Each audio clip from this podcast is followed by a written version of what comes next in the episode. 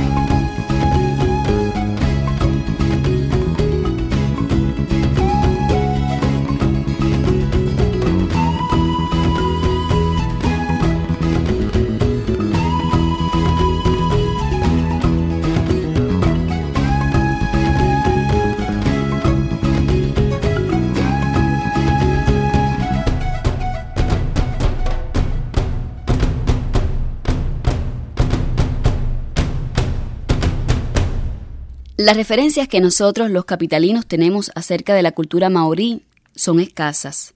Solo algunas lecturas, filmes y tal vez las huellas de su música disueltas en las notas de algunos temas. Algo más nos ha llegado de sus tatuajes, sus pectorales de jade y sus maravillosas tallas. La palabra maorí en esa lengua y también en otros idiomas de la Polinesia significa común, normal.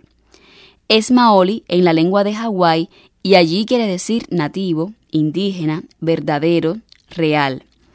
Lejana en la geografía, el tiempo y ajena por las características que exhibe, es para nosotros la cultura maorí y dentro de ella las atractivas bases sobre las que se levantan sus mitos. La cálida oscuridad nocturna se ilumina con las luces de la aurora austral, mientras tú y yo nos acercamos una vez más a los mitos de los maoríes. Los mitos ayudaron a los pueblos de las islas polinesias a relacionarse con su entorno y fueron las bases de su religión. En la mayor parte de las sociedades había hombres y mujeres encargados de transmitir este conocimiento, ya fuese en el seno de la familia o como custodios del conocimiento de un gran dignatario. En una de las islas Cook, por ejemplo, se aplicaba el sistema de ultimogenitura a los títulos de los sumos sacerdotes. O sea, un viejo sacerdote traspasaba su conocimiento mitológico a su hijo más joven, que heredaba el título. Por otra parte, los artesanos iban pasando su saber especializado, que a menudo era inseparable de su mitología. En las sociedades muy estratificadas, el conocimiento especializado y esotérico se enseñaba en escuelas. Las escuelas maoríes en Nueva Zelanda tenían como maestros a sacerdotes expertos, conocidos como tounga, y los equivalentes en Hawái se llamaban kauna. En las islas de la sociedad, los jóvenes eran instruidos por el gran jefe y por los miembros mayores de la comunidad ariori. Los mitos solían ser presentados al público en forma de danza o drama con trajes elaborados, coros al estilo griego, voces de falsete y payasos. La mayor parte de los temas míticos estaba incluida en ciclos importantes que aparecen en casi todos los grupos insulares, entre ellos los dioses como antepasados del hombre, obligaciones con los dioses asociadas al nacimiento, la procreación y la muerte, viaje del espíritu y otros ritos de paso relacionados con las inundaciones, el hambre y la guerra.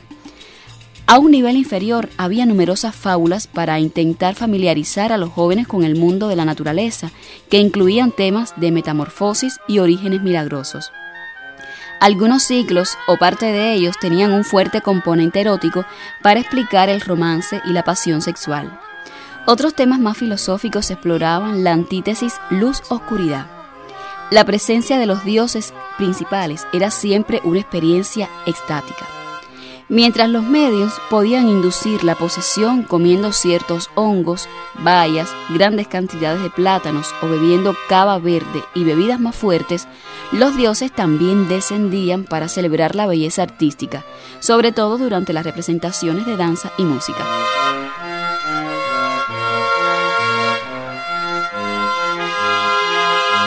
Cambiando de tema. Historia, arte, imaginación.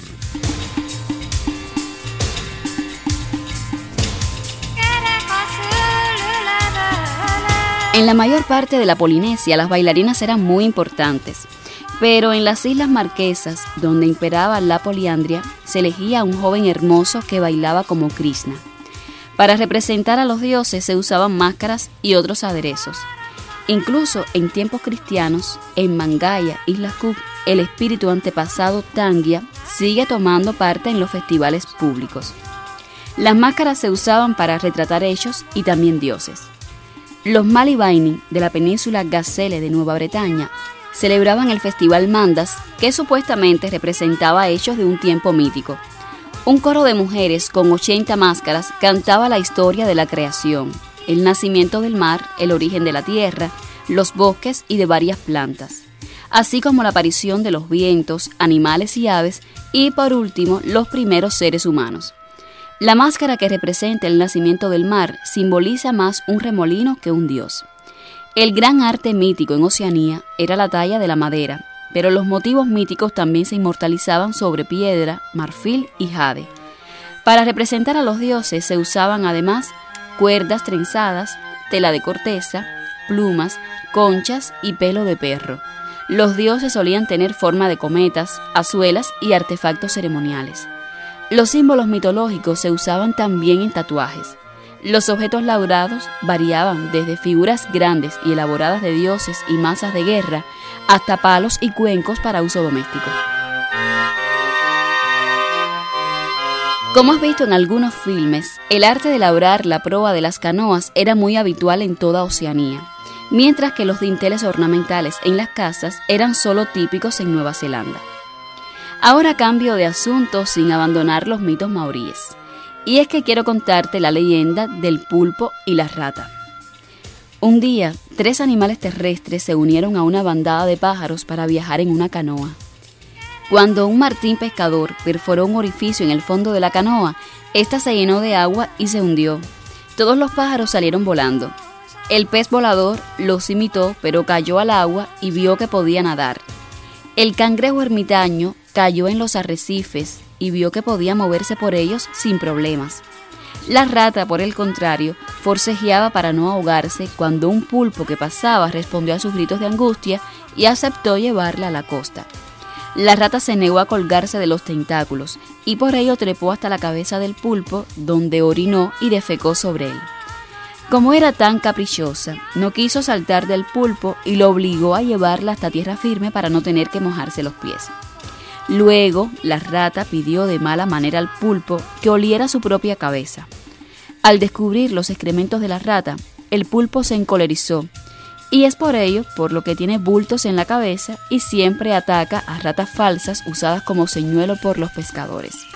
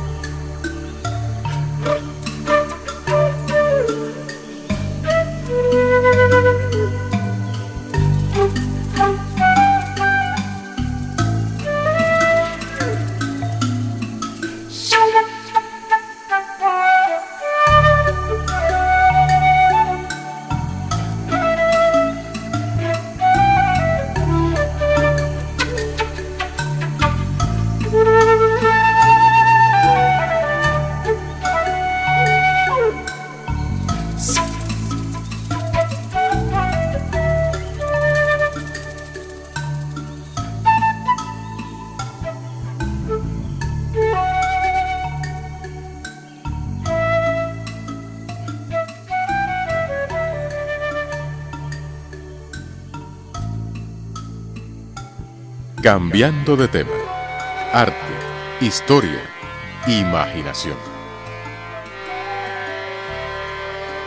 Nos interesa conocer tus opiniones y sugerencias. Escríbenos a nuestra dirección electrónica cambiando de tema arroba rciudad.icrt.cu.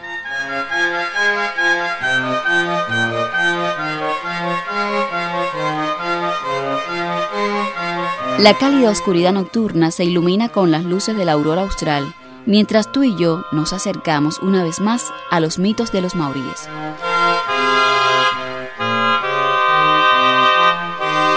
Es el momento de contarte que para los maoríes los dioses de la fertilidad solían estar relacionados con los de la guerra. En las sociedades cazadoras de cabezas, esta era considerada como una fuente de poder, y muchos mitos oceánicos hablan de cuerpos y cabezas enterrados que dieron lugar a plantas valiosas como el cocotero, la caña de azúcar o la cava, que es un tipo de pimienta. Los dioses masculinos de la guerra y la fertilidad recibían dones, al igual que los reyes sagrados a los que se regalaban los primeros frutos. Los mitos en los que aparecen rongo, tañe o icule están relacionados con las plantas alimenticias. Las diosas madres de Melanesia también eran una fuente de riqueza alimenticia vegetal. El dios Tagaloa es un dios del mar de las islas Sangir, quien llegó seguramente tarde a Polinesia Occidental, donde se convirtió en dios de los navieros. Pronto llegó a las islas más orientales y a Nueva Zelanda. En las islas de la sociedad, convertido en Taroa, usurpó probablemente el papel del dios creador Atea y presidía un culto temible hasta que fue sustituido por Oro. Su fama llegó hasta Hawái, donde convertido en Kanaloa tuvo un papel secundario. En cambio, regresó a Manua y al oeste como poderoso dios del cielo y antepasado real. A veces aparecía como tiburón devorador de hombres. Para los maoríes, el dios burlón Trickster era siempre el responsable de robar el fuego y traerlo a la tierra. Olifat, el hijo de una mujer de las Carolinas y del dios del cielo, vio accidentalmente a su padre a través de un orificio en el coco que estaba bebiendo y decidió hacerle una visita. Entonces ascendió al cielo en el humo de una pila de cáscaras de coco. Tras varias aventuras en las que pereció a manos de sus parientes y fue resucitado por su padre, alcanzó un lugar en los cielos envió de regreso un pájaro con fuego en el pico, el cual fue colocado en ciertos árboles para que los hombres pudieran encender fuego frotando un par de palos. A diferencia de los burlones de la Micronesia, el héroe Maui de Polinesia trajo el fuego de debajo de la tierra. En las versiones maoríes, Maui se transformó en pájaro para visitar el otro mundo, donde cogió fuego de la diosa Mauica, cuyas yemas de los dedos estaban incandescentes. Mauica le dio la punta del dedo gordo del pie como astilla, pero se le apagó en un torrente y volvió en busca de otro. La diosa le fue dando todos sus dedos hasta que solo le quedó uno. El último se lo lanzó con rabia, con la maldición de que incendiaría bosques, pero Maui pidió ayuda a los dioses de la lluvia. En algunos árboles quedaron suficientes semillas de fuego para luego poder obtenerlo a voluntad.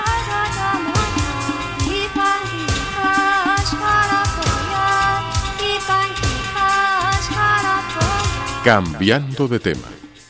Imaginación, historia, arte.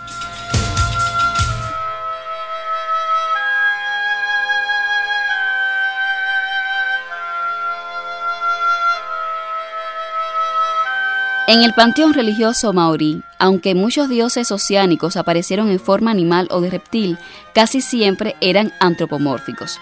No obstante, en los mitos maoríes aparecen seres monstruosos o dragones. El más famoso es Taniuja de Nueva Zelanda. Los mitos Taniuja derivan casi con toda seguridad de un recuerdo de Polinesia Occidental, donde ocasionalmente, en condiciones climáticas anormales, podían llegar cocodrilos de agua salada y crear graves problemas. Otras bestias maoríes eran Manaya, con cabeza de pájaro, Kumi, con cabeza de bulldog, y el perro de Moco que devoraba hombres. Se cree que un dios de las aguas de Fiji podía haber sido un reptil marino extinguido. En las islas de Kauai es posible ver muchas rocas y manantiales que conmemoran la visita de un famoso dios burlón metamórfico llamado Kamapua, que nadaba entre las islas como un gran pez negro, pero se convirtió en jabalí para buscar agua en la arena. satisfizo su apetito comiendo boniatos y caña de azúcar y luego se puso a dormir, alcanzando un tamaño tal que se precisaron 20 hombres para llevarlo al poblado, donde prepararon un horno de tierra para cocerlo. Cuando intentaron estrangularlo, él rompió las cuerdas y se convirtió en un hermoso guerrero, cubriendo con una capa de plumas su lomo con cerdas de jabalí. Cuando los espíritus guardianes de un manantial se negaron a darle agua, se volvió a transformar en jabalí y comenzó a excavar para hallar el agua.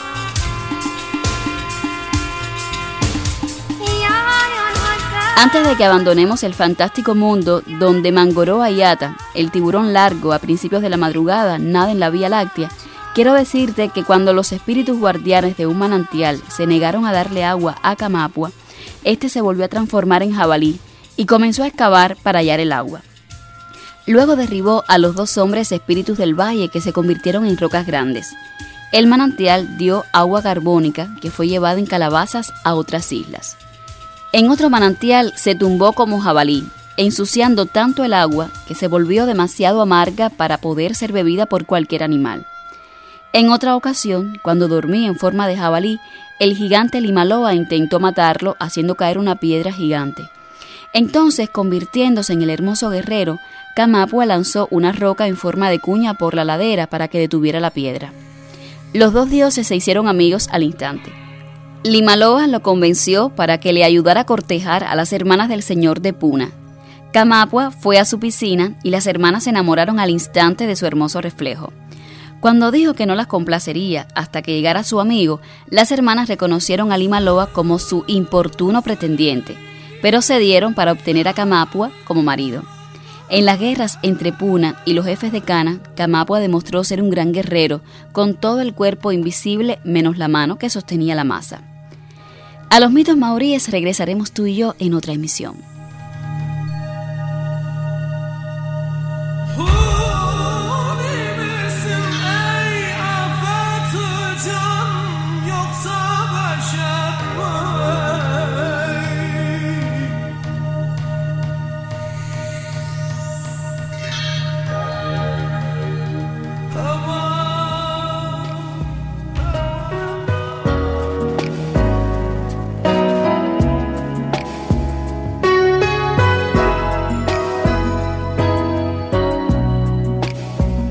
Cambiando de tema es una producción de la División de Programas Variados de Radio Ciudad de La Habana.